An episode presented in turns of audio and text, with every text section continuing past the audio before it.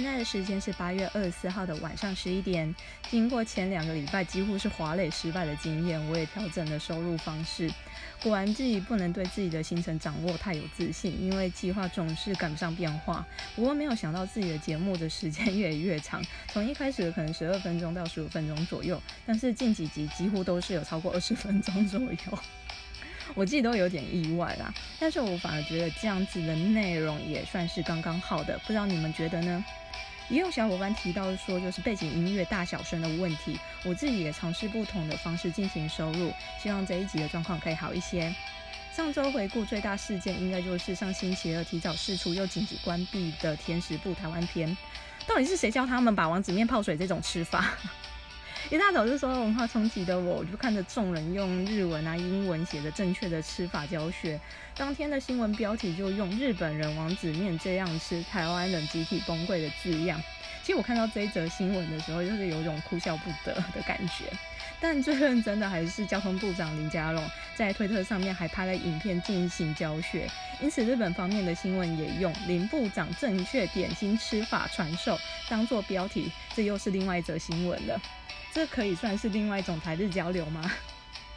上星期六的二十四小时，虽然不太算是追整场，也是片段片段的看着。今年比较特别是在特别剧的部分，以往特别剧的主题都会是选比较励志人物的。角色故事为主，但今年就是，呃，他是选择了因为新冠肺炎过世的志村健作为故事的主题，从日本电视台工作人员的视角看待园长的不同面貌，而雅纪也重新演出当年的自己，就有提到说，哎，某次聚会喝了不少酒，酒醒之后竟然是躺在园长的大腿上面的惊恐。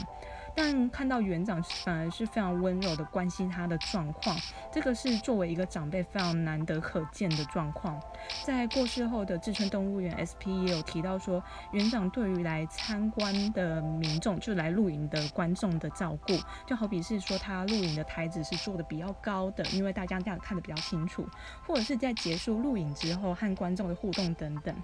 那对于来参加录影的艺人的照顾也是特别用心，在每一个环节上面有都是很好的安排，因此也让我们在电视的那一端的人们也感受到说，哎，动物园营造出来的快乐的氛围，也是谢谢园长带给我们那么多的快乐。二十四小时当天交览的部分，可能是受到就是它的广告比较多的关系，所以是看得非常分心啊，我自己非常坦白这么说。就突然听到，呃，金氏记录的环节，才有一种啊该回神的那样子。但这次他们是第三次挑战五个人接飞盘，在最短时间内，结果非常惨烈，依然他们尝试后，就是依然没有办法完成这样子的挑战，反倒是邀请来参加的特别队打破了记录。不过他们也不用太难过了，反正他们也用他们第五张精选集五乘二十 All Bus。一九九九到二零一九，他们狂卖了三百三十万张，也拿下金世纪录官方认定的二零一九年最热销专辑。想到自己也贡献了一些，也觉得非常非常骄傲啊！こんばんは、僕です。我是月曜日记在艾尔加。上礼拜提到了蓝学啊、二十四小时电视等等的夏日记忆，当时其实我的文稿写的大概有七页这么多。 这个接近快是一个小时的分量了，所以我就直接拆成上下两集来做收录。因为夏日的记忆总觉得不应该只有这些而草草带过。那我们这一个礼拜，我们再来讲讲夏日一对阿拉西的记忆吧。Part Two，马上进入今天的节目。阿拉西帕尼西亚嘎嘞阿吉马六幺，这是一个蓝番讲关于追着他们所发生的种种不可思议经历的故事。可以当做是一种记录，也当做是一种回忆吧。有兴趣的小伙伴，我们就继续听下去吧。去年我有机会去参加了蓝雪，打从就是开始订机票啊、住宿，嗯，注定这个就是一场非常非常极限之旅。真正有这样子强烈的感觉，反而是到了机场的时候，才意识到自己似乎要做一个有点疯狂的事情。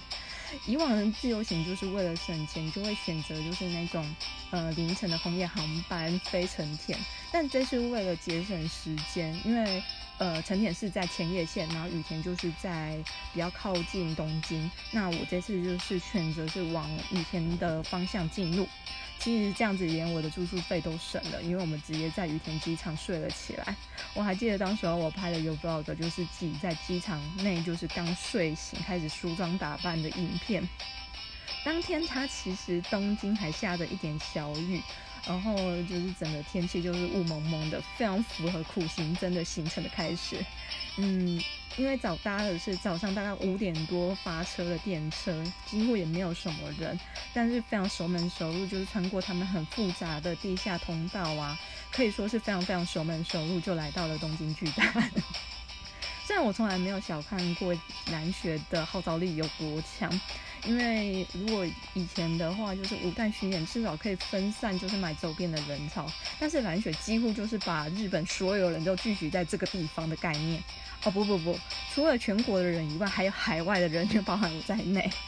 因为在东京巨蛋等着我的就是一连串的排队地狱。原本还在放松的我，踏上那个当初我求浪票的位置，帮自己留下一些。呃，照片啊，自拍照，或者是拍一个 vlog 的当中，其实这样子很蠢的画面，早早就是被站在远方的小伙伴用关爱的眼神默默的守护着。虽然买周边也就是一个排队排到天荒地老，因为有一些呃周边它是有数量上的限制，就像他的那个三角旗的钥匙圈，或者是行囊嗯行李收纳袋，背负小伙伴们的托付的我，在买完一轮之后又再排一轮，呃也是说。呃，也是一阵一阵的啦，因为最好笑的是，我还是拖着行李箱直接去现场，因为到饭店也不顺路，那也想说买完周边就直接把这些周边放进我的行李箱，也不会太重。然后行李箱内还装着就是我要带给小伙伴那种大包的可乐果跟一枚小泡芙，更何况就是我的下一个行程就是要马上冲到戏有日本电视台要去买二十四小时周边，殊不知。我要去搭地铁的时候，就是没想就直接被他们有一家非常会做生意的书店吸引走，因为他们把他们过去登上封面的杂志通通摆出来，而且还分这是谁的，这是谁的，都是谁的，都已经到这个节骨眼，不手滑一下，好像对不起自己的行李托运的重量，而且这时候还在下雨当中。可能就是有一种把时间用尽的感觉，一下飞机大概只有睡两个小时左右，就马上展开我的苦行僧的行程。因为就像买周边呐，就是一个排队地狱；买二十四小时又是一个排队地狱；买杂志啊，然后去呃我的青旅确认的时候，其实也没有休息，因为下一个行程就是要跟小伙伴汇合去竹下通买生鞋。晚上就和小伙伴聚餐，一路到了十一点，我才回到我住宿的地方。有看过一个文章是说啦，在国外的每一分钟，如果换算成费用，惊人的数字其实很难让人家松懈下来，就是要非常妥善利用每一分钟，就是要把它达到最高效益。那一天我的清醒时间竟然长达了二十二小时，导致我隔天早上要在排蓝雪的时候，就是一个接近崩溃的状况。因为我就是我还记得那时候我定了闹钟是要五点醒来，但是我醒来的时候已经是六点多了。小伙伴赖的讯息噔噔噔，你在哪里？你怎么还没有出现？我现在在排到哪边了？没想到我真正赶到东站的时候，那个队伍已经排排排排排排到下一个地铁站的出口了吧？有够夸张的。但是可能是这一路就是太刻骨铭心了，反而到今年六月三十号这一天，或者是说在国力控之前，我还真的跟小伙伴就说：“哎，这个时间点说不定我们就应该是在日本了，或者是我们已经在机场要等班机要去日本了，是不是晚上已经有约了其他蓝饭，我们就直接包了居酒屋的这样子的错觉？”嗯，当时候参加蓝雪的时候，刚刚也是他们呃前面有提到说第五张精选集五乘二十 All the Best 一九九九到二零一九年开始贩售的期间，那在涩谷的茨塔亚跟涩谷的桃尔都有那种大型的布置，其实它也很狂，它就是从入口处就是各种等身大图输出的布置，而且他甚至怕说就是排队的人潮太多，他们还有安排一个粉丝排队朝圣队伍去。非常厉害，连疏散的范围都已经摆出来了。而且他们就是摆出各种时期的专辑和单曲，甚至最用心的就是每个人的手写版介绍，真的都是用手写然后去剪贴出来的介绍版。陶尔甚至有一本我觉得非常专业的呃单曲的介绍本。看得出来，就是费尽苦思才完成的作品。而最后，我选择在淘尔买了通盘，因为淘尔有推出，就是买精选集就会给一张特别的收据，就它是有点像手绘风格。我拿到的那一张就是五个礼物盒，分别装着墨镜啊、狗狗啊、一条鱼、游戏的摇杆、麦克风，然后在最下方的地方还甚至有写上“五减一等于零”这样子的字样。贩售当天是六月二十六号，则有看到有人推测说，哎，为什么要选在这一天？其实，嗯，不管是真的还假的啦，因为那一天算起来，其实正是倒数二零二零年十二月三十一号的第五百五十五天。嗯，我们知道的那句歌词 "Five is my treasure number"，嗯，对粉丝来说，不管真或假啦，其实也是一个非常珍贵的回忆吧。前几集我一直嚷嚷说这个夏天都不夏天了，其实最大的原因应该就是今年的 Music Day 没有在如期的七月播出。打从入坑开始追直播以来，Music Day 一直就是我们每年非常期待的节目之一。因为国中开始就是在听日音的我，除了就是年底会有韩红白可以看，那一次可以看到那么多组艺人表演，也就是在特定节日里面的音乐番这样子的部分。像日有嗯有 Music Day 啊，FSN 的歌谣季，或者是呃 TBS 的音乐之日。冬天有 Music Station 的 SP，或者是呃 NTV 它有一个 Best Artist 等等这样子的节目。The Music Day 对我来说就是夏日非常非常深的记忆，甚至于大于二十四小时。节目从二零一三年开始就是由殷景祥担当综合主持，所以呃，对于 Music Day 就是有另外一波的杂志宣传潮。我自己在切杂志的时候才发现，原来我自己默默追了这么多年，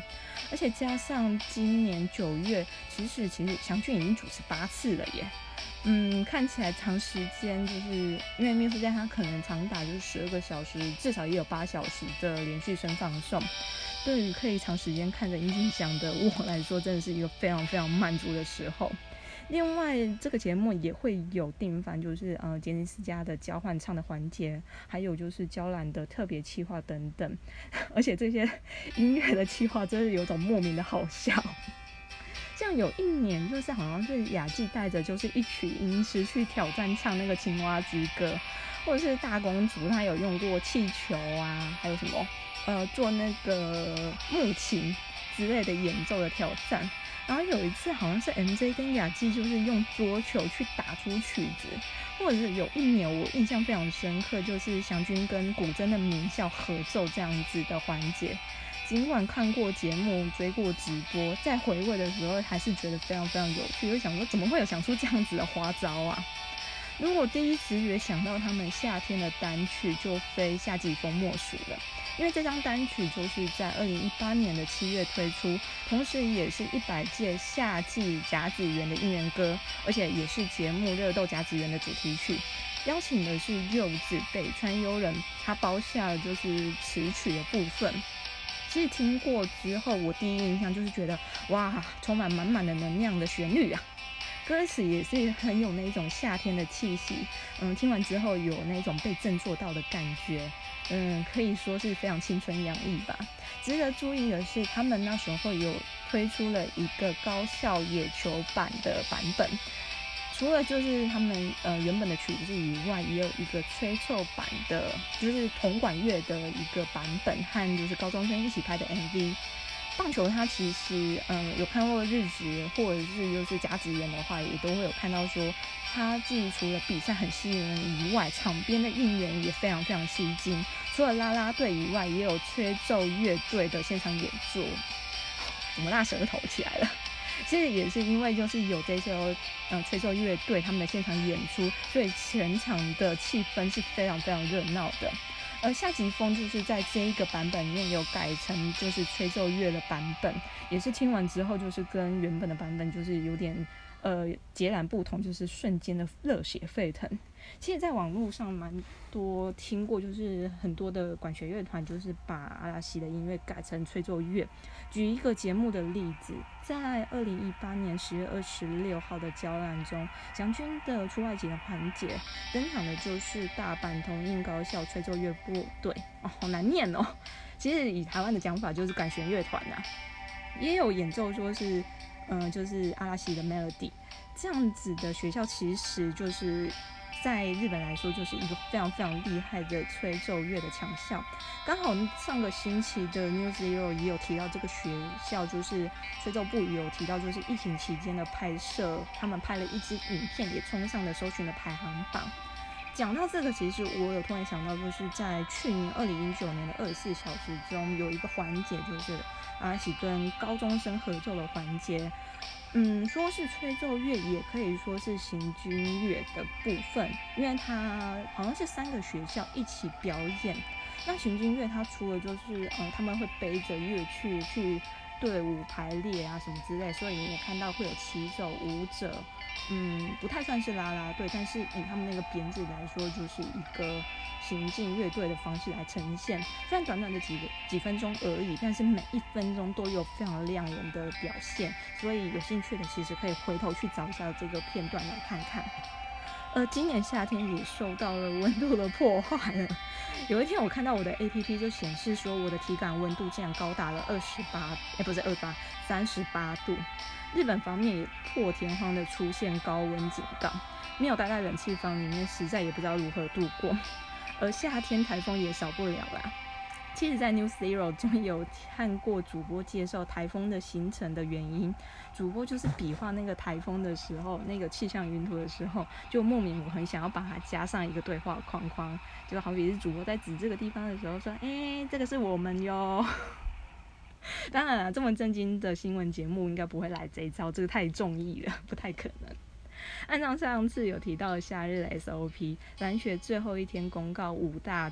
哎，五大淡巡的演出，嗯，就是就会先公告演出的日期啊，接下来就是要抽票了，再来就是要公告当选的结果，真正参战也大概是会落在冬天进行，等到 DVD 也是接近隔年的夏天的时候，所以在二零一六年不知道为什么就是台风也是特别多的现的印象。呃，在某次的台风假中，对，就是一个莫名其妙台中也放了台风假的一个状况，刚好把那时候的 Japanese 看完，因为好像是前后我刚拿到盘的时候，马上就放了台风假，结果放完台风假的我也换来一个非常满足的我，甚至我还写了一篇就是接近千字的心得文，关于看。演唱会的心得，或是参战的心得，这个可能就是另外一个非常非常大的主题。我想之后应该是有机会来讲讲。刚好在写文稿的时候也查了资料，也才发现说，其实他们在早期的演唱会，大部分都会是落在夏天的时候，也才想到说，哎，节目当中有他们在演唱会中穿着浴衣就互相打闹的印象。演唱会的标的可能是用阿拉西 Summer Tour。嗯，没有出的 DVD 的 One 的那一场，跟演出风格 Label Up 的 Time 也都是用这样子的标题，就是进行公演。呃，第一次站上国力也是九月多，就是接近夏天尾巴的事情了。而隔年的五乘二十演唱会，或者是之后的阿拉 Face，都是落在九月初或是九月中旬的时候。啊，的确这一段时间就是呃对流旺盛的时候。而且这一团真不愧是雨男团，也就会出现就是国力这样子独有场地的雨天觉醒这样的状况。这个意思就是说，呃，下雨天我的活动还是要正常进行，呃，因为。我觉得他不会因为下雨而暂停演出，所以就是观众都是要穿着雨衣啊、淋雨啊才能看完他们的演出。其实真的很想感受一下，就是国力这样子的魅力，就算下雨也是另外一种体验呐。而前些日子，其实呃，官方也有宣布说，即日起到今年年底，就是呃。所有大型的演唱会取几乎都取消，取而代之的可能是线上演唱会的方式进行。看到的时候，其实心情也是蛮矛盾的，可能是心里还是抱着一丝希望，说还可以就是在年底之前看看他们。另一方面也是担心日本的疫情的状况不是非常非常理想，因为每天就是可能呃确诊的人数也是破百呀，看的也是非常之害怕。嗯，官方他们之前其实也蛮矛盾，就是改了时间暂停，然后又说要进行，然后又在改时间，这样子反反复复，我觉得还不如直接跟你说，哎，取消本来的痛快。嗯，金冠城的失落感也蛮重的啦，至少他们健康安全是比较重要的，而我觉得可能总监大人也会想尽各种解套的方式，或者是有用更厉害的黑科技般的技术来克服这件事情。这礼拜最期待的应该就是八月二十六号的富士电视台的 FNS 歌谣季。上礼拜不小心口误说成是八月二十四号星期一了，所以不要记错时间哦，是在八月二十六号。接着是隔天的八月二十七号的蓝湖，看到预告放出来，嗯，看他那个场景其实还蛮像以前的那个 Share House 的场景。呃，包含的环节也有跟男方的互动，而且也非常非常期待，就是经纪人的最新爆料。真心觉得，就是经纪人的环节绝对可以自己开一集，这个内容绝对是没有问题的。而也有安排，就是《海贼王》作者尾田荣一郎的对谈。他们一开始放出来的 Reborn 系列，说是拿他们的出道曲阿喜，呃，也找了就是《海贼王》的团队一起打造就 Special Music Video。细节的部分就不用提太多了，因为我觉得就是让自己去发掘才比较有意思。不是什么的，就是看到他们就是蛮后面的几分钟的画面，就是他们重新站上舞台，转身离开，嗯，一个樱花的过场画面，从二次元带回三次元的他们，对我来说就是一个莫名的哭点。我也给一些交换明信片的小伙伴说，嗯，这个绝对不是永结束，而是一种。呃，另外一个崭新的开始吧。嗯，因为结束之后，等在那之后，可能也有新的冒险呐。而且我觉得，为什么会取《Reborn》这个系列，是代表着这个一定是会重生的吧。现在的一切其实得来非常不容易，看到就是他们在社群网站上面他们的日常的更新，可以说是以前不曾奢望的。在十五周年的时候，有 HK 拍摄的纪录片，当时候都已经觉得感动不已。这种幕后后续，可能或者是说这种有点纪录片的片段，要么就是节目试出，不然就是 DVD 的特点收入才有。而现在每次的 Netflix 的纪录片试出。虽然我觉得我前几年前几集看的就是有点揪心，不过到后面的节奏也轻松了不少，或者是说自己的心态也有转变吧。呃，最新一话第十二集也就在八月三十一号释出，如果有 Netflix 的会员也记得要看哦。节目到了最后，也其实很谢谢小伙伴给我的建议，想要听的内容我也记下来喽，也让我想想看，诶，在怎样的时间点或者是在怎样的安排之下会是比较好的呈现。如果对于节目或者是有怎样的心得或建议，或者是你有想要听的主题内容等等，你可以点选就是回馈表单的连接留言给我。如果喜欢这次的放送，可以按下追踪，或者是帮我分享给身边的小伙伴哦。那我们就期待下次的交给蓝饭吧，拜。